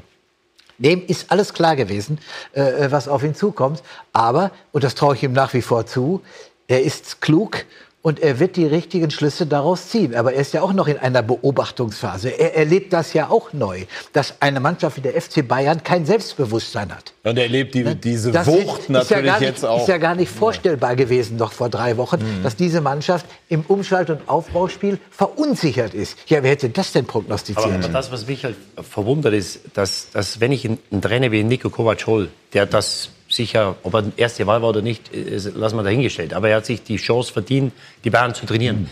Da muss ich den unterstützen und stützen, soweit es geht, und ihm die bestmögliche Chance geben, hier erfolgreich zu sein.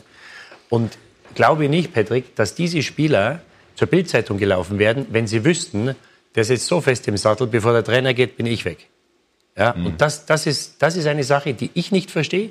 Deswegen verstehe ich nicht, dass gestern sich keiner hinstellt und sagt, von Mannschaftsseite, was wir am Mittwoch äh, hier abgeliefert haben und gestern, das akzeptieren wir nicht. Den Trainer lassen wir mal raus. Der Trainer ist seit zwei Monaten da. Der ist hier drei Jahre. den lassen wir mal außen vor. Ja? Dass man da nicht an die Mannschaft, weil die hören sich ja auch an, wenn die Spieler unzufrieden sind. Da muss ich auf der anderen Seite auch mal rausgehen und muss sagen, so, der Trainer ist unantastbar. Die Spieler werden in die Verantwortung genommen, weil im Moment alles, was der erzählt wird mit Spielideen und so, das sind alles Alibis, dass die Spieler gut ausschauen und dass der Trainer derjenige ist, der für den Mist, den sie im Moment spielen, verantwortlich ist. Wie geht das jetzt weiter? Bekommt Kovac noch die Kurve? Naja, auf jeden Fall muss er jetzt liefern. Also ich glaube zwei Auswärtsspiele jetzt, wenn ich mich nicht ganz täusche, in Wolfsburg und Mainz. Äh, in Mainz. Athen, Wolfsburg, Athen, ja, Mainz. Genau. Ähm, klar, der Druck wird nicht weniger. Ähm, ich will jetzt mal Uli Hoeneß glauben, dass er wie eine Eins hinter dem Trainer steht, egal was in den nächsten Wochen passiert.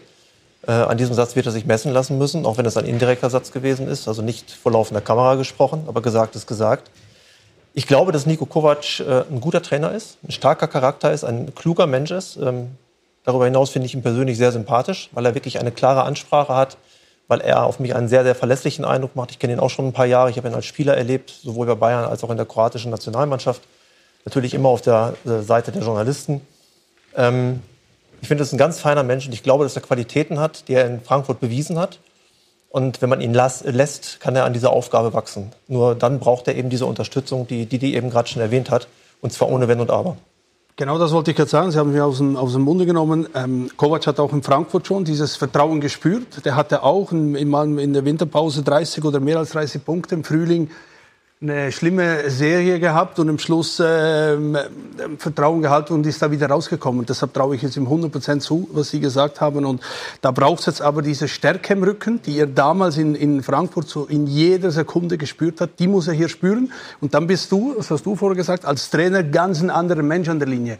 Wenn du weißt, hier kann der Spieler sagen, was er will, wenn er da oben klopft und dann heißt es, geht um die Spieldinge und so, und dann muss der, und dann muss der Verantwortliche sagen, oh, da hast du dich in der Tür geirrt, das ist die Tür vom, vom hier musst du nur kommen, um zu verlängern oder um, äh, um irgendwie, wenn es geschäftlich ist. Das, so muss es sein. Auf der anderen Seite hat Und natürlich dann- Uli Hoeneß immer auch dadurch, dass er, das, sagen wir mal, dieses Ohr an der Mannschaft hatte, natürlich auch immer ein sehr gutes Gespür und auch Ja, Karl-Heinz ja. Rummenigge für das, was in der ich Mannschaft ab. passiert. Erfolg war ja da. Also ganz falsch kann die Vorgehensweise auch Aber nicht ich, sein. ich sage nur, wie, wie war er Manager, Patrick. Also ist ein Unterschied. Ich sage nur, wie ein Trainer gestärkt werden muss von außen und dann zeigt er, und dann bist du ganz ein anderer Mensch wieder an der Linie. Wenn du weißt, hinten gibt's keine, keine Flüsterer und das ist so und wenn der Spieler kommt, muss er zu dir kommen und so. Diese gerade Linie muss rein und da bin ich überzeugt, dass ein, ein, ein Kovac das packt. Diese, ich sehe das äh, auch so, wie es er nach außen äußert, das, das, das hat vorher geklappt, das wird auch wieder klappen, aber irgendwas, das was gerade im Argen ist, das muss, da muss der Keil rein und gerade sofort gestoppt werden. Es kommt natürlich sehr, sehr viel zusammen. Auch die Verletzten-Situation darf man nicht unterschätzen. Also Coman ist tatsächlich ein sehr, sehr gravierender Ausfall, der auch länger fehlen wird. Tolisso ähnlich. Vielleicht muss der FC Bayern sogar im Winter äh, ausnahmsweise mal nachlegen. Das machen sie normalerweise nicht so gerne. Ist auch schwierig, weil im Winter natürlich äh, Hochkaräter kaum zu haben sein werden. Aber vielleicht muss man einfach den Kader in der Breite noch mal ein bisschen. Ist noch ein weiter verstärken. Weg. Wir schauen noch mal auf ein paar Zahlen, die ungewöhnlich sind äh, für die Bayern und wollen dann gleich auch noch über, über Dortmund und Stuttgart sprechen. Ähm, also die Bayern, wo haben wir das denn jetzt? Mit ihrem schlechtesten, Verzeihung, Saisonstart seit acht Jahren. Louis van Gaal, das äh, kam eben schon mal, war damals Trainer, richtig? Richtig, ne? Genau. Gestern sieben Kilometer weniger gelaufen als Borussia Mönchengladbach. Das ist in diesem Punkt schon ein, ein äh, bemerkenswerter Wert. Und Lewandowski nur ein Torschuss, 13 Ballaktionen. Das heißt, egal welche Idee dahinter gesteckt haben mag, haben es die Bayern nicht geschafft, ihren Mittelstürmer in Szene zu setzen.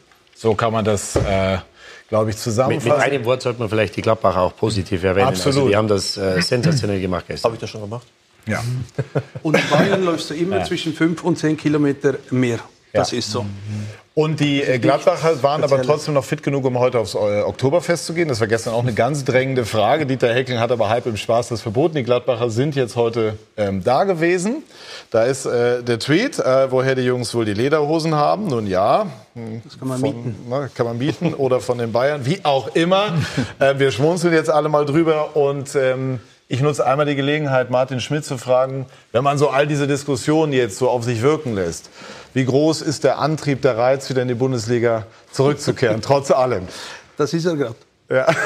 Das ist ja, glaube ich, gerade dieses äh, Adrenalin, das man, das man braucht. Das ist auch, äh, glaube ich, das, was einen zu diesem Job treibt. Das ist einen das, was er im Job antreibt. Und man merkt aber in diesen Phasen jetzt, das ist ja nicht nur in Bayern so, auch bei anderen Herden, wo es momentan ein bisschen schräg läuft, man, merkt man, dass es ja ein normaler Gang des Trainersjobs ist. Mal läuft's gut, dann bist du der König von Mainz und mal läuft's halt nicht gut und dann muss der Retter gehen. Ähm, und irgendwann merkt man, dass man das nicht persönlich nehmen darf, sondern dass es ein Teil des Geschäfts ist, ein Teil der Bundesliga ist und man halt auch weiß, man kriegt wieder eine Chance. Ich muss daraus was lernen, man kriegt wieder eine Chance und da komme ich rein und will es besser machen. Das gehört, glaube ich, beim Trainer auch zur Entwicklung dazu bei und deshalb guckt man es ein bisschen differenziert an. Ähm, man nimmt einiges nicht mehr so persönlich, was, was war, auch von Journalisten gegenüber und will, wenn man kommt, es besser machen. Und ich glaube, äh, man guckt es dann eher von der Seite an. Aber man, man leidet natürlich auch mit, weil man weiß, was das für ein Kopfkino da momentan da abgeht. Jetzt ist ja das, das Merkwürdige am Geschäft, dass Sie in gewisser Form einem Kollegen, wie jetzt meinetwegen Korkut, ich will nicht sagen wünschen müssen, aber es ist Voraussetzung die Entlassung eines Kollegen, um selber wieder reinzukommen. Wie geht man mit diesem Zwiespalt um? Also das ist auch so eine Denke. Also ich würde jetzt nie ein Spiel gucken und denken, hey, hoffentlich verliert er noch mal. Vielleicht äh, ruft, äh, ruft dann irgendwann jemand an. Ich glaube, sowas, sowas macht man unter Trainer nicht. Also man gönnt es, gönnt es keinem. Und ähm, ich glaube auch nicht, dass man so, dass es Trainer gibt, die auf das wirklich hoffen, weil das wäre ein sehr, sehr schlechtes Karma, auch wenn man wieder irgendwann einen Job hat, dann hat man ja Angst, jetzt sitzen die anderen auf der anderen Seite. Ich glaube, von dem, von dem löst man nicht. Das ist halt auch wieder ein Teil des Geschäfts und man weiß, ähm, äh, dass man halt Raum braucht, um wieder reinzukommen. Ähm, und diese Chance, und wenn die kommt, muss man sie packen. Und wichtig ist, dass man dann Vorbereitung ist, dass Vorbereitung trifft Gelegenheit. Und das ist wichtig, dass wenn man nicht arbeitet, sich top vorbereitet, dass wenn die Gelegenheit kommt, dass man die nutzen kann. Vorbereitung trifft Gelegenheit. Das müssten wir beide uns auch mal merken. ne? Du erinnerst dich bitte dran. So, wir äh, sprechen gleich über Borussia Dortmund und den VfB Stuttgart bei SK90, die Fußballdebatte.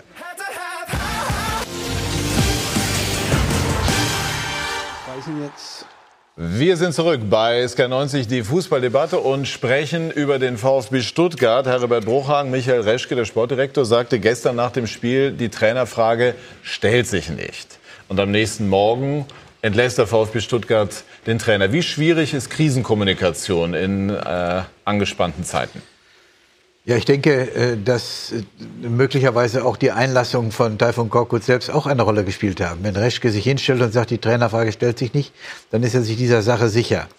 Er wird dann auch Gespräche mit dem Trainer geführt haben. Und ich habe auch einmal eine ähnliche Situation erlebt, wo ich mich niemals von Armin Fee hätte getrennt. Und habe das auch genauso gesagt in einer Krisenphase. Und Armin kam am nächsten Tag zu mir und sagt, äh, äh, ich habe das Gefühl, ich erreiche nicht mehr das, unsere Ziele. Äh, und dann musste ich auch äh, äh, letztlich äh, Aber so eine Entscheidung treffen. nicht gewesen Ich kann sein. es nicht sagen. Mhm. Auf der anderen Seite, in Stuttgart gibt es eben, habe ich eben angesprochen, bei Bayern gibt es auch Gremien, aber keine Gremien, die äh, Karl-Heinz und Uli und, und, und Hassan irgendwie, sagen wir mal, die, die Richtung vorgeben. In Stuttgart bin ich mir da nicht so sicher, äh, dass äh, Michael Reschke möglicherweise äh, hier auch in der Diskussion mit den Gremien äh, Gestern zu, Abend. zu einer anderen Einschätzung gekommen ist. Aber das ist rein spekulativ. Äh, aber so ähnlich muss es ja gewesen sein, wenn er vorher gesagt hat, die Frage stellt sich nicht und am nächsten Tag den Trainer entlässt, dann muss es zu einer Meinungsänderung gekommen sein, wer auch immer sie herbeigeführt hat. Haben Sie schon mal geflunkert in solchen Situationen, weil es einfach Nein. der Sache dienlich war? Nein, äh, ich habe immer Trainer. Ich, ich war immer, ich, ich habe immer äh, aus egoistischen Gründen, weil ich halt die Kriterien, weshalb ich einen Trainer ausgewählt habe. Ich bin ja als Vorstand, als äh, Vorstandsvorsitzender hauptverantwortlich für den Trainer, der kommt. Und die Dinge, die ich dann hinterher äh, beklage, da klage ich mich doch selbst mit an. Denn ich habe diesen Trainer ja ausgewählt, aus den und den und den Gründen, mit dem Sportdirektor zusammen ausgewählt. Und wenn ich dann einen Trainer, dann entlässt man ihn nicht leichtfertig, sondern man ist immer solidarisch und auch in der Krise ist man immer solidarisch und fühlt sich äh solidarisch. Und äh, so müsste Michael Reschke eigentlich auch handeln. Und diese Gespräche mit den Gremien, ich habe fünf Jahre Friedhelm Funkel als Trainer gehabt. Ja, jede Aufsichtsratssitzung hat mir der wirklich großartige äh, äh, Aufsichtsratsvorsitzende Herbert Becker, ein toller Mann, ja. Aber erster Satz mit dem Funkel, äh, so geht das nicht weiter. Wir spielen ja viel zu äh, defensiv und, und äh, die Ausstrahlung und, und so weiter. Und, und dann habe ich immer gesagt, Herbert. Die Spielidee. Die Spielidee und all die Argumente, die wir hier gehört haben. habe ich gesagt, Herbert, mach du deinen Flughafen, das kannst du, dann bist du gut. Und ich mache den Sport und äh, dann lassen wir alles so, äh, äh wie es ist. Also Gremien äh, sind besonders in jeder Hinsicht. Ist es denn inhaltlich nachvollziehbar, Kai, dass der VfB sich von einem Trainer trennt, der die zweitbeste Rückserie der vergangenen Saison hingelegt hat, wenn auch nicht immer mit berauschenden Auftritten? Ja, es, es wirkte auf mich, dass ähm, vieles einfach nicht rund gelaufen ist in Stuttgart. Das war übrigens auch schon in der vergangenen Rückrunde, wo natürlich auch durch diese Euphorie nichts mehr mit dem Abstieg zu tun zu haben. Ganz im Gegenteil, noch in Richtung Europa League zu marschieren, wo ihn dann ja Eintracht Frankfurt die Last der dritten Runde in der Qualifikation abgenommen hat. So viel Glück, das wissen die Stuttgarter wahrscheinlich noch gar nicht, dass sie da ganz viel Glück gehabt haben, wenn die bei der WM die Vorrunde noch läuft, schon in der Europa League Qualifikation antreten zu müssen. Also ähm, da habe ich also immer die Hoffnung, dass sie intern wenigstens ehrlich miteinander umgehen, weil nach außen hin war mir das zu viel. Wir sind besser, als wir wirklich sind. Das, äh, so kam mir das in dieser Saison eben auch vor. Und dann sind wir beim Thema Selbstvertrauen. Wenn du dann guckst, was die für Spiele hinlegen und was da für Tore, Gegentore fallen, dann weißt du einfach, das läuft nicht mehr. Und jetzt weiß ich natürlich nicht, was, was Taifun Korkut äh, zu Reschke gesagt hat. Aber wenn, wenn du dann nicht als Trainer vor ihm stehst und sagst, ich habe das voll im Griff, ich kann das, ich weiß das, ich mache das. Ich befürchte, dann bist du als Sportvorstand tatsächlich selbst jetzt schon gezwungen zu sagen, ich trenne mich von dem Trainer. Sie haben es so ähnlich, glaube ich, auch in Wolfsburg erlebt, ne? als Sie auch nicht mehr zu 100 Prozent davon überzeugt waren, dass Sie mit Ihrer Art Wolfsburg weiterhelfen können. Ist es dann sinnvoller, zu den Verantwortlichen zu gehen? In Wolfsburg waren es nicht so viele zu dem Zeitpunkt, wenn ich das richtig in Erinnerung habe, und denen dann zu sagen, okay, ja, das hat, das hat nicht mehr wirklich also, Sinn.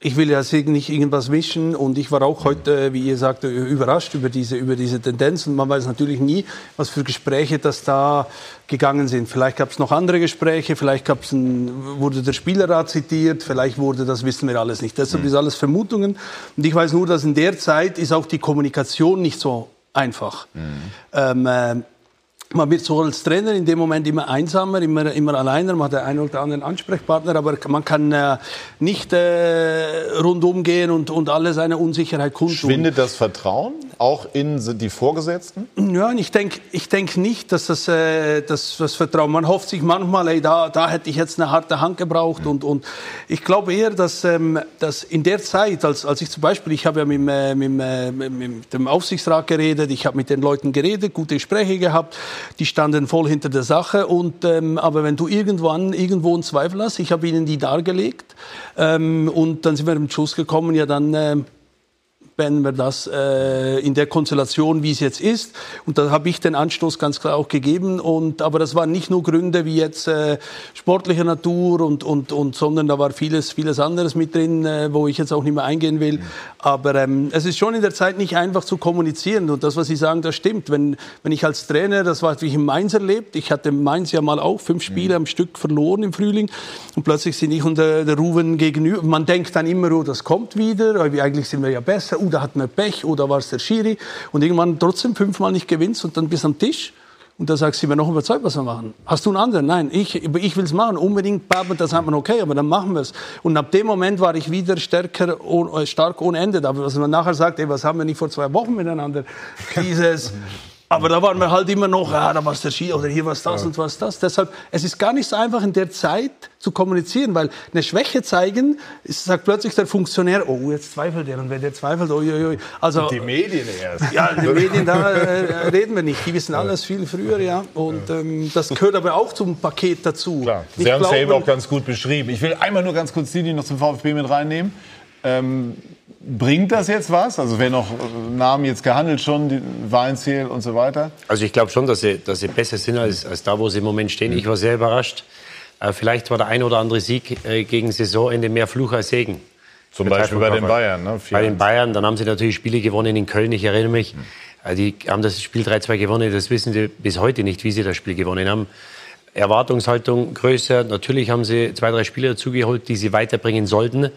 Aber es ist natürlich schwerer. Wir sehen es bei den Schalkern, dass du von einer defensiven äh, Spielweise oder, oder Aufstellung, dass du dich dann weiterentwickelst. Das fällt den Schalkern unheimlich schwer. Die waren Vizemeister und haben mehr Geld in die Hand genommen. Äh, deswegen war ich sehr überrascht und ich hätte ihn gern noch äh, das eine oder andere Spiel bei Stuttgart gesehen, weil ich glaube, dass er das hinbekommen hätte. Ähm, und deswegen ja, sehr überrascht. Und wir, darf, wir, müssen auch sehen, dass die Aufsteiger des letzten Jahres und des vorletzten Jahres, äh, Hannover und Stuttgart, sind äh, erst ein Jahr in der Liga und haben äh, doch sehr gut gespielt. Und das ist nicht untypisch, dass man im zweiten Jahr als Aufsteiger äh, Schwierigkeiten hat. Und Düsseldorf und Nürnberg stehen auch unten. Also es zeigt, wie schwer es ist, aus der zweiten Liga kommt, sich zu etablieren in der Bundesliga. Und damit wir jetzt nicht so in allgemeine Tristesse verfallen und nur über äh, Trainer, die in Schwierigkeiten stecken, sprechen, wollen wir äh, noch mal auf die tollen Tore von Borussia Dortmund gestern in einem begeisternden Spiel schauen.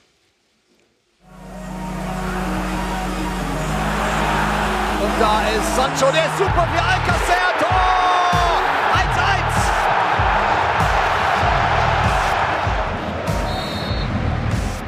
1-1. Nur schnell ausgeführt. Alcacer, Alcacer! Wahnsinn! Und der BVB. Und Götze. Und Tor! Und Götze! Alcacer mit rechts. Alcacer!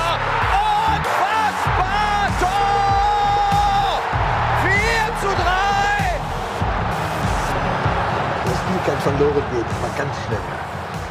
Also das Wahnsinn zu nennen, wäre eine unzulässige Untertreibung. Es ist wirklich unglaublich gewesen. Alcázar, sechs Tore in 81 Minuten, die er auf dem Platz gestanden hat, also so 13,5 Minuten pro Tor, das würde selbst Gerd Müller Dimensionen sprengen. 15 Jahre gebraucht. Und beide, Dieter Müller, Dieter Müller, sechs Tore. Sechs Tore gegen Werder Bremen, genau.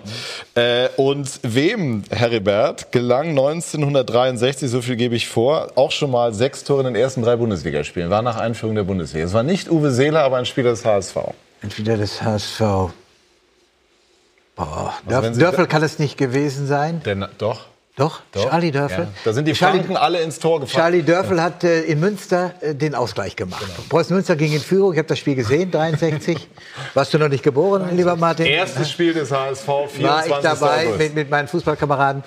Und äh, Charlie hat den Ausgleich gemacht. Ja. Aber da liege ich doch nicht ganz. Äh, ganz bravo, ja. ne? bravo. Also ähm, Götze jetzt auch noch. Also das ist ja die, ja. die schiere gelb-schwarze Herrlichkeit. Der Fußball schreibt die unglaublichsten Geschichten. Ja. Kai, du hast die Dortmunder gesehen am äh, Mittwoch unter anderem.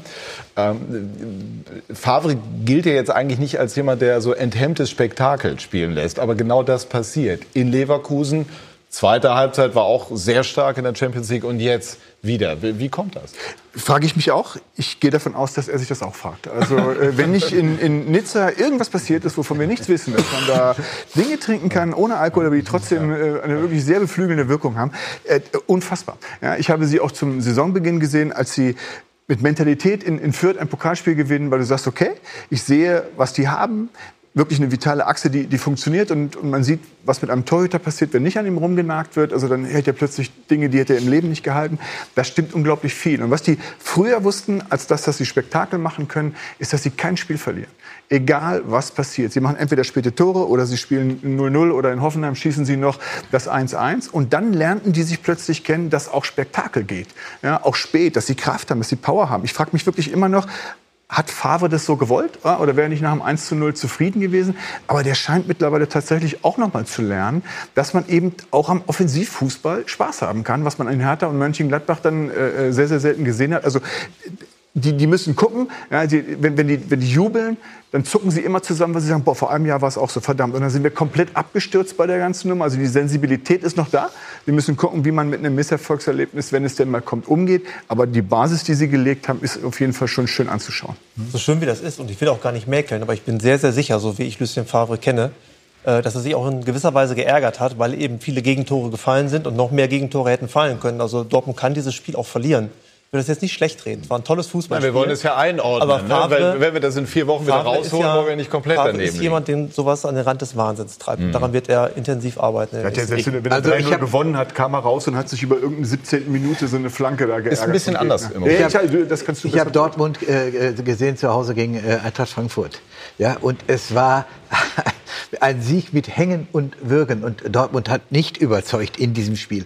Und gestern, wenn ich diese, ich sag mal, diese äh, Verteidigernase äh, da in, in, aus der Mauer sich äh, abkippen lässt, da, da geht der Ball ja in, in die Mauer hinein. Und es gab drei, vier Szenen, die hätten zu einem Augsburger Sieg führen können. Es war hauchdünn. Es, obwohl es spektakulär war, obwohl es ein, ein tolles, es war aber hauchdünn. Also be careful, was äh, die Euphorie bei Borussia Dortmund angeht. Ja, aber abschließend Frage an Martin Schmidt. Wenn ich jetzt so die Tabelle anschaue, Dortmund erster, Leipzig, Gladbach, Bayern haben wir schon erwähnt, sechster, Werder, Hertha sind super in der Serie. Glauben Sie, es wird in dieser Saison einen spannenderen Meisterschaftskampf geben als in den vergangenen Jahren? Ja, wollten wir das nicht alle? Ja klar wollen wir das Wir haben alle. gemäkelt, das ist alles langweilig, alles nicht mehr gut. Der deutsche Fußball ist nicht gut. Ich finde auch, da wird zu viel rumgemäkelt. Ähm, ähm, die Bundesliga ist top, die ist spannend. Die war jetzt natürlich durch eine Überlegenheit von, äh, von Bayern in den letzten Jahren vielleicht an der Spitze nicht so spannend. Aber hinten dran kann ich euch sagen, guckt mal auf die Tabelle. Ähm, vom letzten bis zum äh, achten, gestern war es an der sieben, Mainz ist jetzt eins runtergerutscht, das sind vier Punkte. Die letzten 10, 11 Teams sind innerhalb von vier Punkten. Das wird noch mal ganz anders. Halbe, halbe, äh, jetzt sieht man schon, die eine Hälfte kämpft, um, um, um, um, um in der Liga zu bleiben und die andere Hälfte kann fast um den Titel spielen. Das wollten wir doch alle. Das wollte die Presse, das wollte die Medien. Im Sommer haben wir darüber geredet. Und die Bundesliga mal das sein lassen, was sie ist. Das ist eine unheimlich.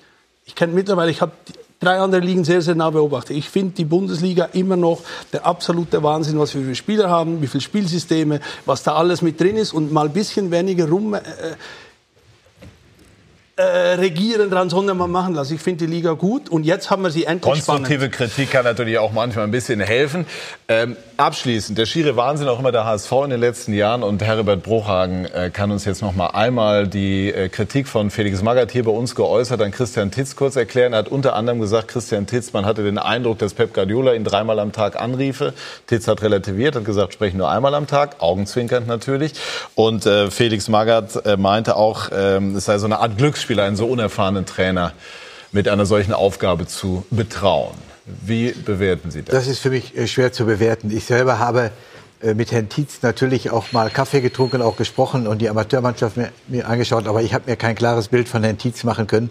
Ich wäre nicht auf die Idee gekommen, äh, ihn zum äh, Trainer zu machen. Äh, aber äh, was Felix jetzt da, der doch sehr außenstehend ist und äh, äh, Felix leidet darunter, äh, dass er nicht im Geschäft ist. Felix leidet darunter, dass er beim HSV immer wieder Annoncen aufgegeben hat. Und er ist ja über jeden Zweifel, was seine Qualitäten angeht, erhaben. Aber man hat sich nicht für ihn entscheiden können. Und deswegen fallen seine Kommentare zum HSV durchweg zynisch aus. Und ich würde das nicht zu hoch bewerten.